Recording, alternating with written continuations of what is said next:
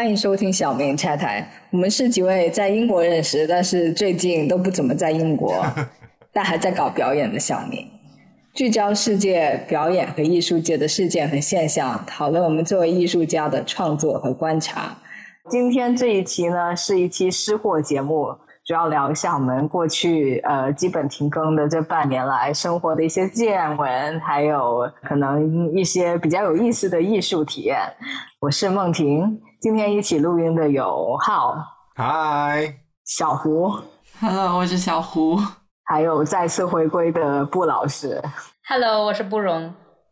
好的，在这次开始聊之前，我想提醒一下各位，小明拆台在爱发电还有 Buy Me a Coffee 上面都有账号，然后我们非常需要你的支持。如果你们想支持我们的节目，并且催更的话，可以猛击 Show Notes 下面的链接。猛击的声音，猛击的声音。对，任何任何形式的支持，我们都会非常感谢。就 in case 大家不知道，我们有爱发电和 Buy Me a Coffee 的账户，呃，现在你们知道了。好的，以下进入今天的这个闲聊环节。今天是不在英国的四个小明。没有，我们在英国，我在英国。我确实不在。啊，其实我们昨天到英国。嗯，对，我现在有一个小小的想法，这一期非常失货的聊天，是不是可以 somehow center around 这个 being away slash traveling migrating 的这个主题？顾老师再次皱眉，因为我现在在我出生地，对，就是这个意思嘛。就最近这半年都逃离了伦敦，re-immigration，re。对，re-immigrate，repatriate，repatriate，I think that's the word。对，就是就是有时候你换一个呃居住的地方，会带来一些不同的感受嘛。我最近也是有一些思考，因为刚做完一个驻地，嗯，是好，可能是一个可以一起讨论的共同的主题嘛。我觉得可能刚好刚好这这几年，也不要讲这几年了，就今年跟去年，就是有一些。人生上的体悟，展开讲，展开一下。啊，例如说，我省略掉我的 thesis，这是一个 big moment。除了这个还有什么吗？没有，感觉就好像。不是要 discourage 你，但是听起来就很像，就是出门然后人家问吃了吗？你说你怎么知道我 submit 了我的 thesis？有一点，对于浩，对于知月跟我这种高清的态度，不是就人生体悟。对，那我明白明白浩的意思了，就是一个阶段吧。但我觉得能庆祝肯定是很好的嘛，因为可能我问题就在于完全没有庆祝这件事情，然后。哦，这可能能扣回那个孟老师刚刚讲的，就是关于重新移居回自己的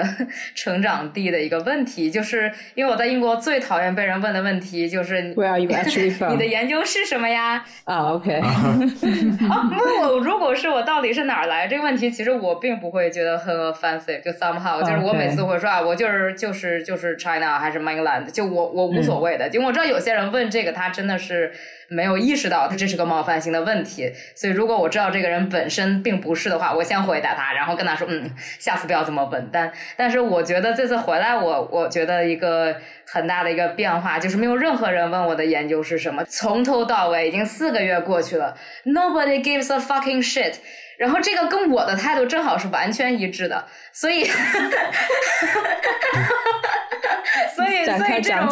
赞就是没有任何人感兴趣博士是什么，就就是所有的人都觉得这是个抬头，嗯，就是所以我很难回来之后肯定更加没有办法去去庆祝这件事情，就是这样的对话出现过很多次之后，我就觉得就不是说是时候 move on 或者怎么着，但是我就。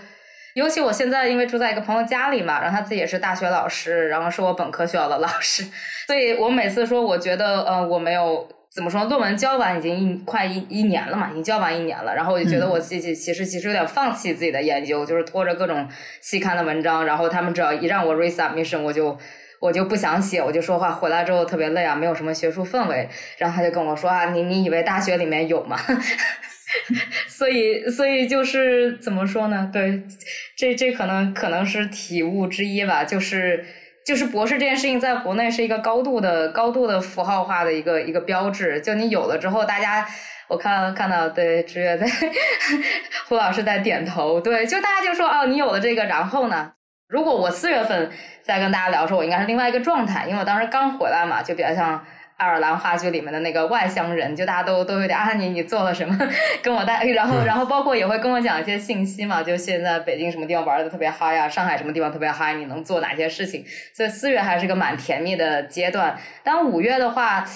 就就也也一些其实大家也都知道的事情嘛，不管是戏剧界的那个 Me Too 啊，就是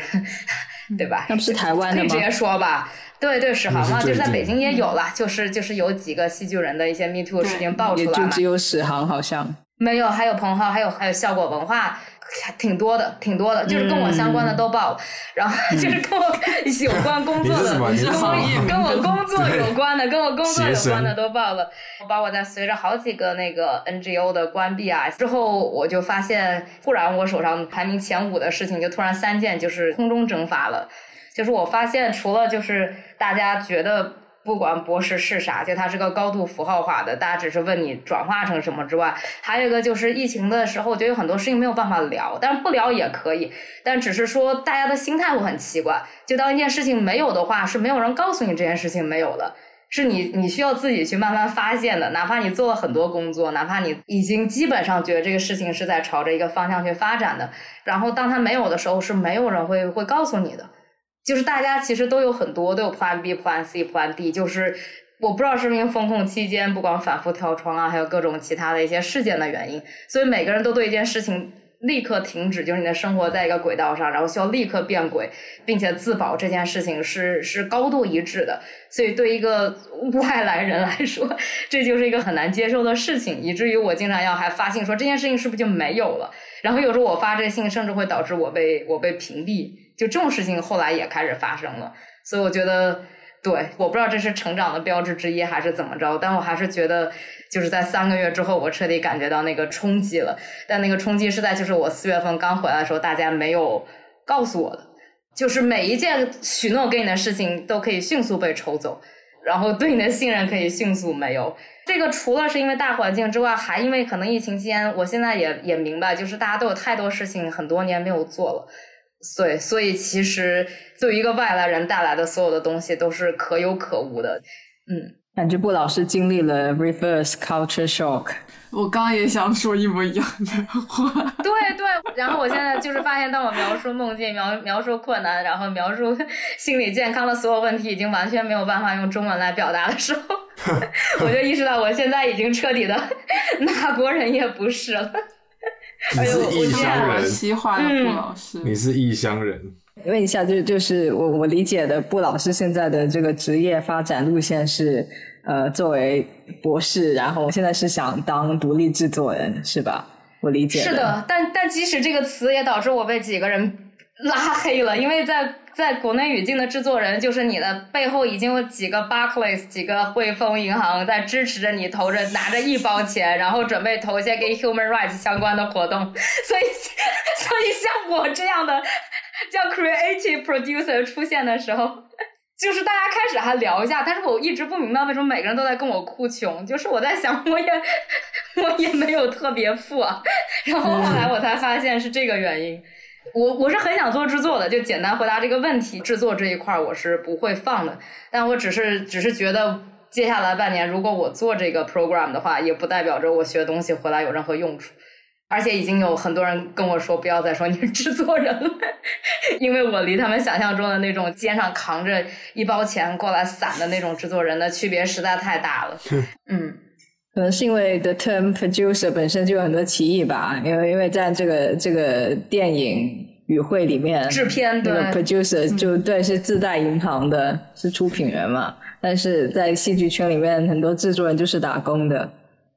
对对，而且甚至还可能是 pro 呃，还甚至可能还是 curator，就可能还是策展。就比如在苏格兰语境里的话，就是会把策展人叫制作人嘛，因为因为钱的圈，然后就会把你叫做制作人，但其实让你做制作和策展两个方向。嗯嗯，因为因为我的训练背景，我总觉得我是可以做不同工作，在不同的项目里面，没有那么仔细的去定义它。对 producer 的概念就是 the person who makes things happen，就这句话曾经让我热血沸腾。我这次回来之后，发现当我让 things make happen 之后，我我得到的那个拉黑仇恨比得到的赞赏会多很多，然后大家会觉得我没有干任何制作应该干的事情。OK，上来就很沉重。那胡老师其实也回国一段时间了。对，就我已经回国十个月了，但是我觉得我跟布老师最大的区别就是布老师直接投入了 cultural scene，我就就是很单纯的回到家里当全职女儿，没有，就是在家里啊，然后一边试图搞出一点 publication 找工作，对，你写了很多呀，对啊，很多倒倒也没有，但是就感觉就感觉十个月一闪而过，然后自己好像没有什么大的建树，这种感觉吧。大家可以在那个微信公众号那里搜一搜，就能看到胡老师发的期刊。期刊是的。博士后焦虑是吗？对你是说博士之后还是博士后？博士之后的焦虑，对博士之后因为 博士后也很焦虑。对博士后也很焦虑。就是我之前 几乎在考虑要找博士后的工作，但是就是有人建议我，就还还是不要，因为两年以后跟现在找工作的情况，可能还是两年以后更加艰难一点。各位听众，如果有工作的话，记得推荐给我们，请联系。是，而且高校国内一个飞山即走嘛，然后六年的压力，就我周围好多助理副教授，就是压力都特别特别大。对啊，三年一奔，六年一飞跃这种，然后就留下来的也很少。其实其实几率挺低的，都不到不到三分之一。反正现在就是很多学校都走那个准长聘嘛，对对，六年准长聘。嗯，反正就是前途一片迷茫。对，而且因为我家是小城市嘛，然后没有什么文化活动，就只有上个月跟我的朋友陆子慧博士 出去玩。曾经上过我们播客的陆子慧博士，by the way。对对，然后我们就是在本地的一个景区，我们就在那边呃掏出了 电脑工作，这个时候就经常有人跟我们聊天。然后就是最后发现，竟然是本地的一些文化方面的人，文化领导就意意外的发现，呃其实本地还是有挺多事情的，只是没有关注而已。不是很确定他有没有足够的嗯，这些事件本身有没有足够的去推广吧？反正就是我作为本地人，每天关在家里，就并没有意识到会有这些事情发生。然后其他城市的话，就是什么上海啊、杭州啊之类的，就会想说，大城市可能文化活动会多一些，但是其实也没有太大太多的机会去去参与吧。但是我觉得怎么说呢？就是我觉得现在慢慢戏剧或者是说现场演出越来越变成一个内部了。如果像我比较感兴趣的就是当代表演这一块儿，它变成了一个纯当代艺术内部的一个事情。就比如说像我十五号去七九八，其实同时有四个现场在发生。但你没有任何途径知道，就你除非是圈内，不然你也不会有任何圈外的人去看了。就大家已经已经就是默认这件事情了，就是自己人拍给自己人看的。哎，你是怎么知道的？呃就是你要认识美术馆的人，然后他们就会单独给你发邀请。因为现在包括朝阳区的举报也很恐怖啊，就是七九八所在的区，所以所以很多活动就是办完就是就是拉倒，一小时演完赶快跑。现在甚至还有新出现的美术馆，然后他们会在两个展览之间办一个虹吸活动，就是就是要一天展，一天进去布展，第二天展，第三天撤走，就是会有很多这种打了就跑的这种游击队的这种形式。但它绝对是给内部人互相交流用的，他他也不希望宣传出去，最好不要有观众。对，对，公众号都不发，嗯，对。Interesting。浩老师想说什么吗？浩老师比较沉默，浩老师大是不是这个生态跟你过于遥远了，你无法 relate？、没有啦，就是就是我只能站在聆听者的角色，然后我并没有相关的经验。嗯，就四月回去台湾一趟嘛，然后浩老师是每年都回一次台湾的，对吧？我尽量没有每年都回一次，尽量每两年回一次。所以我觉得如果能够做这种就是这种跨文化的 mediator，我觉得是蛮好的，因为这样的话我就可以台湾、英国两边跑。所以我就是这几年在重新慢慢建立一些在台湾之间的关联。其实台湾也蛮蛮多有趣的创作者，然后有趣的脉络的文化。反正 anyway anyway，只是我觉得这我自己说的观察不准，我觉得我还我并没有只上来只是闲聊，并没有做认很认真的地毯式的搜索，只是就是一直有碰到一些有趣的人跟有趣的事情。像我这次回去就有碰到一个艺术家，蛮有趣的。他们是在美国做作品，然后他回来台湾也有一阵子了，这样。然后他那时候就说了一句话，他就说，其实最主要他想要从美国回来的原因，是因为他。不想要再做那些关于乡愁的作品，我觉得这个人好像就是你知道，somehow speak to us，就是那个那个东西印象倒还蛮深，对。然后对，还有那时候去，其实我知道他们有一阵子就是呃，他们叫什么？冉而山，对，这个原住民的行为艺术表演社群在花莲，对你就可以感觉到完全就是他们跟所谓西方视角、西方脉络之下的行为艺术。一点毛屁关系都没有，非常赞同。Very different approach, very different approach。对，举个例子，我觉得他们的行为艺术已经是回到最原本的所谓的仪式性这件事情，他们就 stick to 的仪式。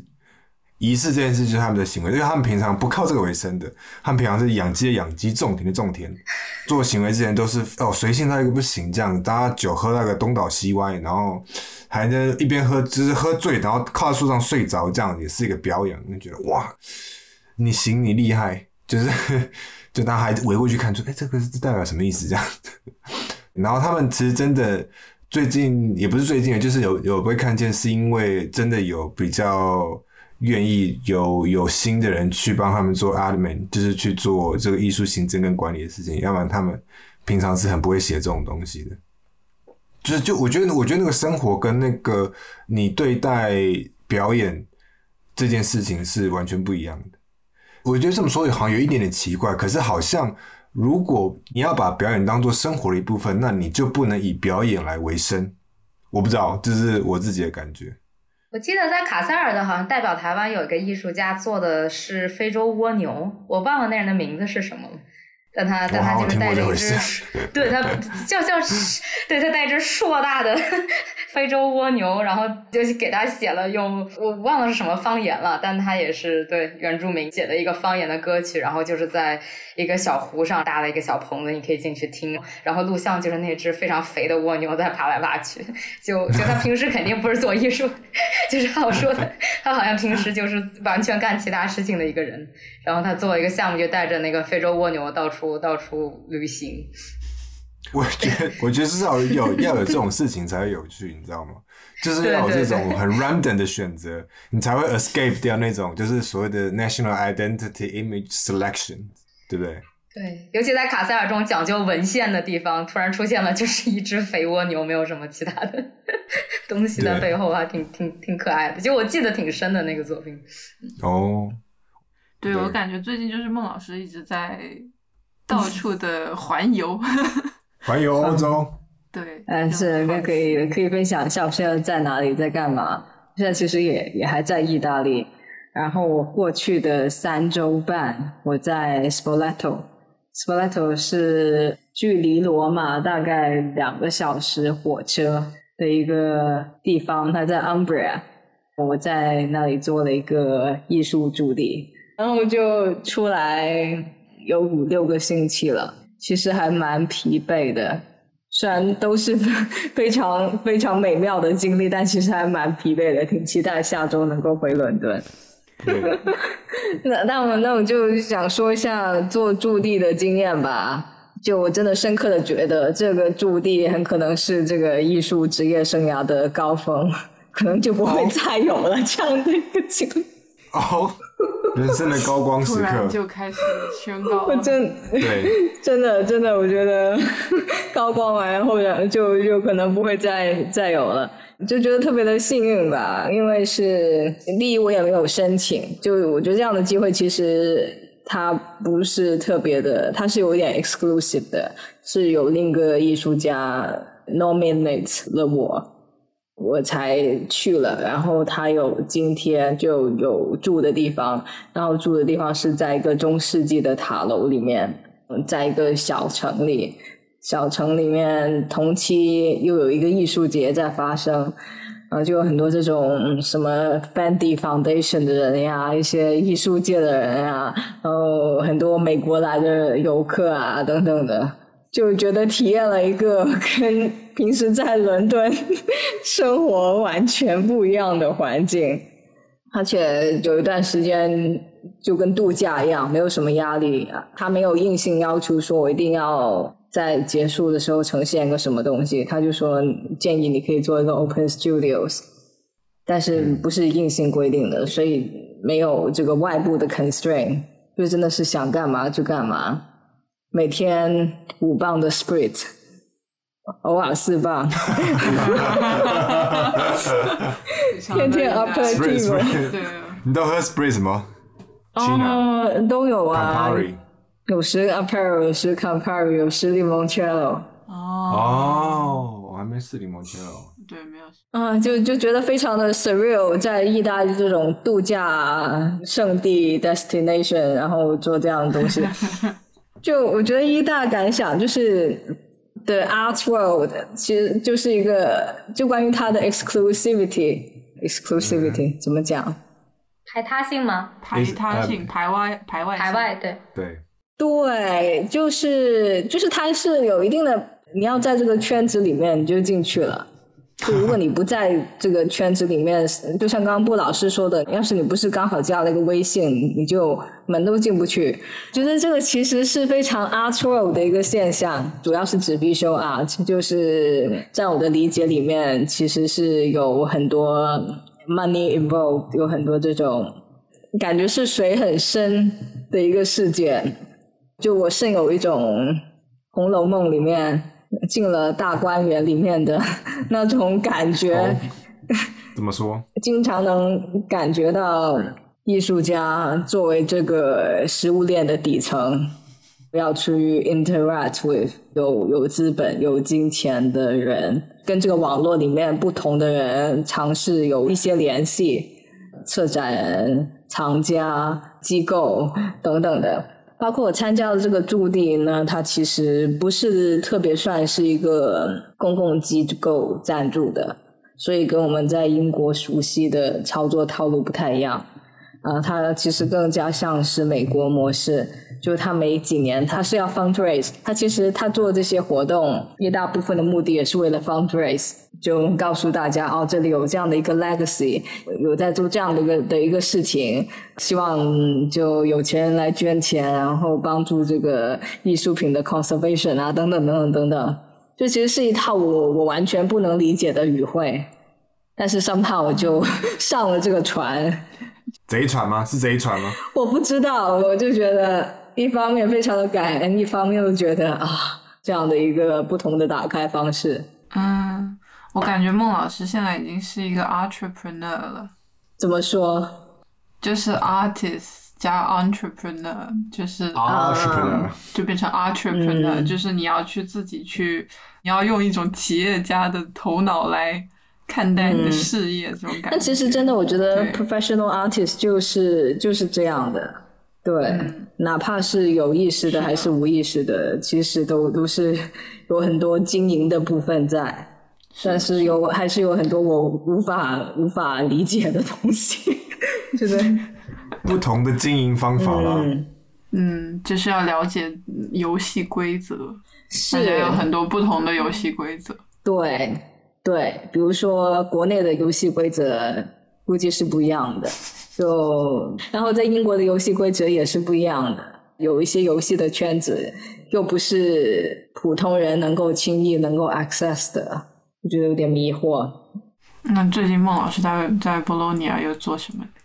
我明天有一个演出。对，其实是是觉得来都来了，就我知道要去做驻地以后，就联系了一些场地。来都来了，那再赚点路费吧。因为再分享一个吧，就是在在英国虽然也做了不少演出，但基本上都是没有钱的。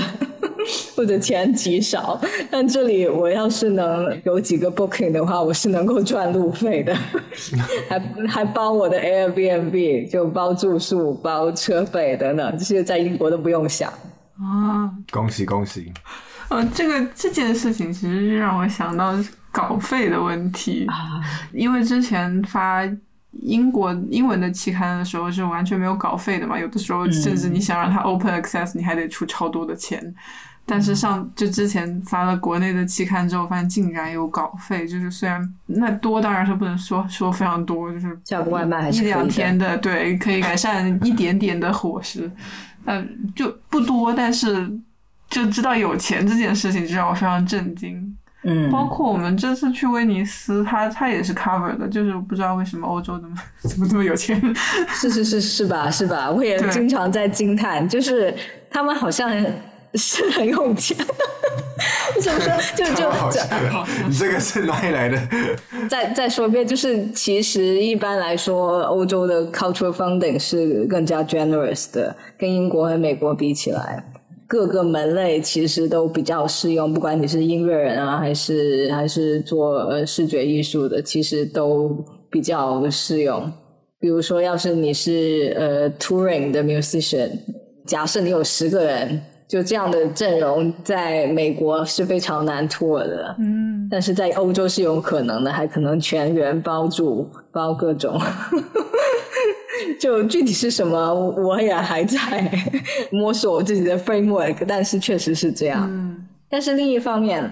就回应你刚刚说的稿费这个，我不知道你在英国发的这个刊物是不是会有更高的这种呃职业上的一个呃，比如说对你的 CV、对你的 credits 来说更好的影响。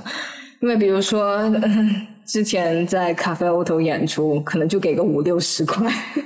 但是但是就出去跟人讲，就 name dropping 的时候是有分量的，但是我在这里演出两百五十块，就没有人知道这个在哪里，他们也没有会呃特别大力的去做 audience engagement，就有一种爱来不来，反正有基金会给钱，他们也不靠这个门票赚钱这样的感觉，所以真的是非常不一样的氛哦围，就有一种面子和里子的感觉。啊。嗯，这是个公开的吧？这是个公开的秘密。啊，对对，其实是这样子，就是你在呃一线城市，你的收入一定是小于远远低于往下，远远低于对。OK，我去的这个地方大概人口四万，跟伦敦这种超级 metropolis 是一个完全不一样的生活体验吧。我看到了布老师焦虑的表情，勾起了你从东直门去那个什么的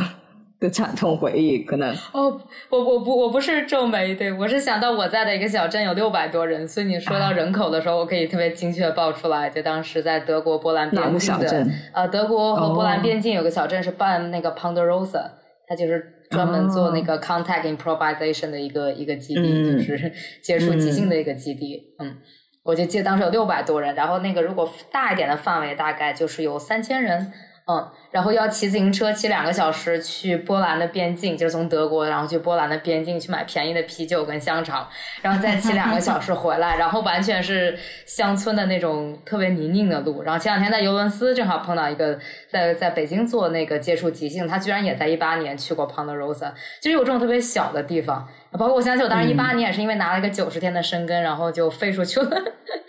然后就不管是在布拉格还是在斯洛文尼亚做演出，确实那时候也有二百五十，就是在斯洛文尼亚的一个特别特别小的一个，也是也是几千人口的那种小镇，就真真的是可以给到这个费用，所以我我对欧洲到底是怎么运转的我也不知道，但但待遇确实很不一样。然后你在不同大小的城镇，然后有没有支持的话，确实做出来东西会区别特别大。对，就因为当时在那个 Ponderosa 六百人嘛，然后我们这些跳舞的加起来。一年过就就是一个班也会大概不到不到四十人，然后真的就是每天跳八到十个小时的舞，是这个人口的，就你们是这个小镇人口的百分之十。对百分之十到二十，就是看看如果在艺术节期间是百分之二十，就如果从柏林还有其他地方一些人来到这个小镇的话，然后那时候做出来东西，我现在是完全不敢想。对，所以我觉得除了除了地域本身，可能跟你这个地域的大小有很大关系，就是有有多少人，就是你觉得这个地球上有多少人，对你的创作本身有很大的影响。就比如我现在地方有点大，所以我就很想死。但如果我现在，如果现在北京有六百人口，我觉得我现在肯定不管聊天还是考虑考虑事情的方向都完全不一样。就即使二零三零年地球灭亡，这也无所谓。其实，但我觉得接下来几年在多大的一个地方生活，其实是有影响，或者在多多大层面上给这些小的地方一些机会吧，或者他给你一些机会，就让你可以到到达那些地方去。就我现在看我在六百人的那地方做表演的照片，我自己都特别震惊。很多人都觉得我被 drug，我觉得我没有，我就是就是自嗨到一个完全完全是始终在一个非常嗨的一个一个状态里，然后然后也不怕这些照片流出来什么的。现在我都恨不得赶快上网删掉。所以所以我现在就去搜一下。对对，所 所以我所所以就不仅仅是是对地域国别，然后我觉得跟大小有很大关系。哪怕这个区域就是像孟孟老师刚刚说的，混杂着各种游客来自各处的，但是它本身那个对大小在那里，它对心态的影响其实是挺大的。我觉得越小地方创作越自由，真的是越小越自由，越大越大越复杂。对，这个是不是越小越自由？我这个我我我觉得还要考察一下。我六百 人，六百人就很 ecological 啊。嗯，就我跟你讲一下，就我去那个地方规模是怎样的。它那个小镇，它就有一个主要的 piazza，有个广场。然后我每天就去一个 coffee shop，我去喝 spritz 的地方就只有两家，就就其实它有它有很多 bar，但是我基本上就就因为我已经和这个 locals established a relationship。就基本上就只固定去这两家 A 或 B，然后它的那个小镇上的饭店其实有很多，但是我们那一群人基本上就在五家饭店之间 rotate。超市购物基本上就是有两家小杂货店，我就平时就去这两家，还有一家大的超市，因为要走十分钟，而且要上下坡，所以我就是很久才去一次，因为十分钟已经是很远了，对于这个。这 个对于这个小镇来说，对，就介绍一下，这是这个我驻地的地方的 scale。我觉得这个 size 其实是还挺 ecological 的。六百人的话，它可能就是那种一条街的镇，或者两条。没有镇，它就是一个村落，然后房子都是自己搭的，都是从马棚什么牛圈改造的。对，就就是没有镇，只有一个小卖部。嗯。哦，那我还是比较 prefer 这种古罗马时期 那个保存下来的 中世纪小镇。嗯，可以回应到这个 ecological，我觉得就是在这种大小的城市里面或者小镇里面生活，其实就很快会有一种 ownership，就是因为你见到人都是你接下来可能每天都会见到的人。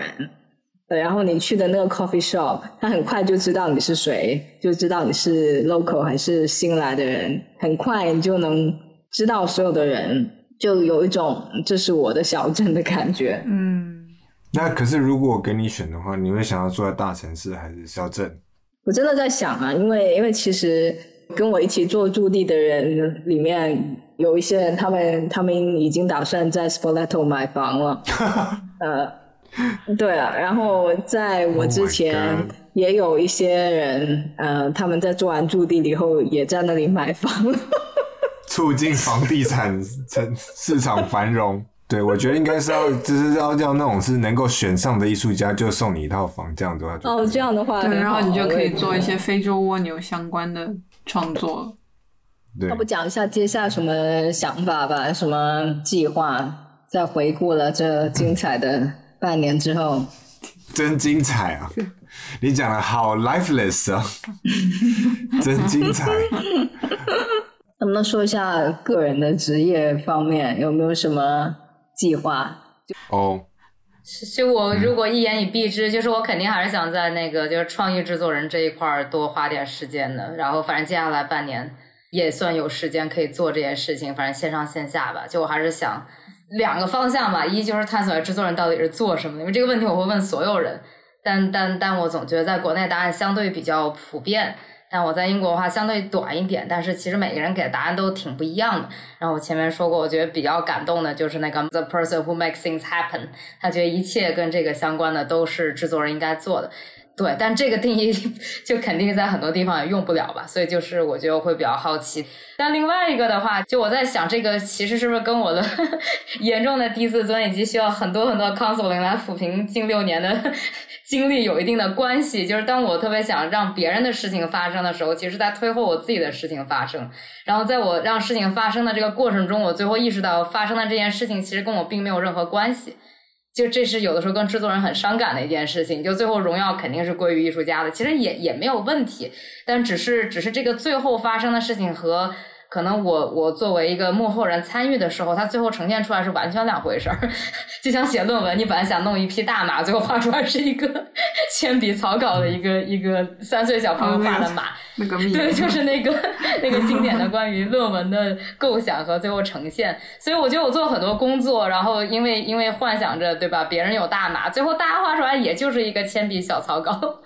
所以所以我现在其实有一点点困惑，到底。是要花事情上更多，我看就是我觉得很好的项目去发生，但它最后很可能是别的形式呈现的，还是说我应该把更多时间花在自己身上？因为我觉着。对，我现在非常非常犹豫这件这件事情，嗯，因为因为我觉得可能可能也跟我周围大量的制作人现在都回去只只制作就是 producers willing produce babies，就我们现在在称 大量的女制作人，但凡找到工作就开始一胎二胎三胎的开始生，在尤其在英国，就很多都都是都是可能初衷都挺像的，都是希望让事情发生，但最后发现哪怕我制作一个小孩也是一件 我希望发生的事情。对，所以我现在其实很在在一个很撕裂的状态，就是在制作自己还是制作别人这个方面。而且我觉得这可能也是跟读读书有一定的关系吧。就你做了一些 research 之后，总是想去访问别人，想去做访谈，想去通过这些方式去了解别人。但最后你发现，这些时间如果投在自己身上，很可能结果会会不一样。就不管不管，我觉得躲在背后创伤能少多少，他最后其实一点不比站在台前的 创伤要小。所以，所以，所以，我觉得我可能会非常有必要的在第三个本命年的时候想，我我花了五年写一堆英国艺术家的作品，然后在这个期间我花了三年做了二十多个跟欧洲的艺术家的访谈，然后接下来到底要做什么？我觉得其实是需要想的，就我已经回避自己的问题时间太久了，嗯，我觉得我觉得是有必要面对，不管是通过 counseling，还是通过写作，还是通过做作品，我觉得这是不得不面对的，因为是永远不可能在别人的。作品里得到解答的，对，嗯，啊，有点为布老师欣慰，感觉这个这个 counseling 帮助很大，是的，是真的不错，是要要要要自己面对自己问题，当制作人解决别人问题一点不能解决自己的问题，the end，嗯，我感觉这甚至都能可以再开一期节目了，但我觉得就这个助人者情节本身也是一个。挺普遍的事情，就有些人会更习惯当一个助人者的角色，但其实就像你说的，其实自己身上有很多东西要面对，这些东西在帮助别人的时候，可能就不用去面对了。但其实最后还是要面对的。嗯，对的，对的。嗯，是的。感觉这个问题背后其实是有很多你对，就你对你对助人这件事，还有就是你。是不是在通过助人这个行为期待自我实现，然后他最后呈现的跟你的期待的出入？我觉得这个是背后一个是这种失望啊，或者说造成的困惑背后的一个逻辑，就是说，嗯，自我实现和他人实现的关系。嗯，可能比较挑战的一个点是，如果把这个。助人的目标转移到别人身上，就有点像是一个能够规划的职业性的东西。虽然像你说的，你你认识的制作人都去生一胎、二胎、三胎了，but 就好像给别人工作没有那么的焦虑。但是你给自己工作，就说就说我自己，我觉得我现在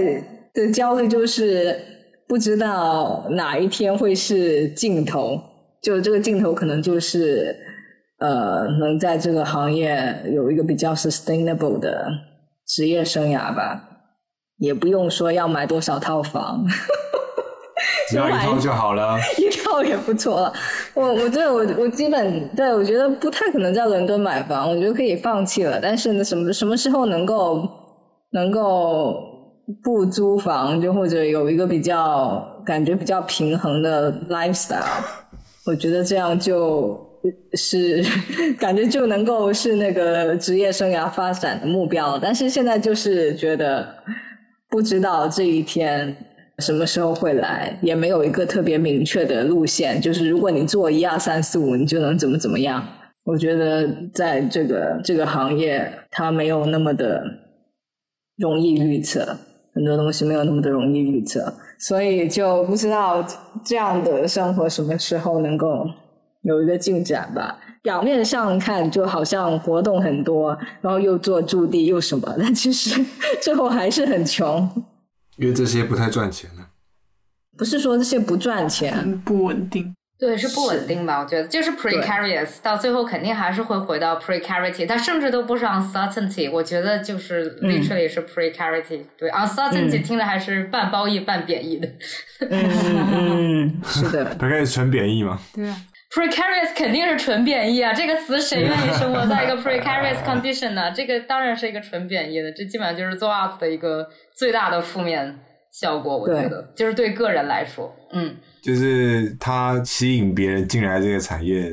是因为他的 uncertainty，可是进来之后发现是 precarity。我觉得不是 uncertainty 吸引人进来的，我觉得没有人是因为 uncertainty。我也觉得，只是，嗯，可能有的时候一开始不会觉得自己是那一部分吧。嗯，对，或者是有时候能见到一些比较成功的例子，但是。就其实很多人他们连自己怎么成功也不是也不是完全清楚，有些东西就是 happen overnight，对你也不知道你你不知道怎么就拿了个奖，你不知道怎么就被提名了，你不知道怎么就就当然很多很多东西你背后肯定有你的努力在，但是也有很多没有办法预测的东西。对，也有很多跟你一样努力的人，嗯，没有那个运气。是的，是的呢。而且我后来，我现在突然 想到一件事情，就就是基本上大概到第三个本命年的时候，就就会发现一件事情，就其实很多人并没有解决，就是人和社会的关系，就这就是二十七岁俱乐部的那一帮，其实就是不管你聊他们有多成功还是多不成功，就我突然。某一天就反应过来，我们只是没有，我们只是不是 Amy Winehouse，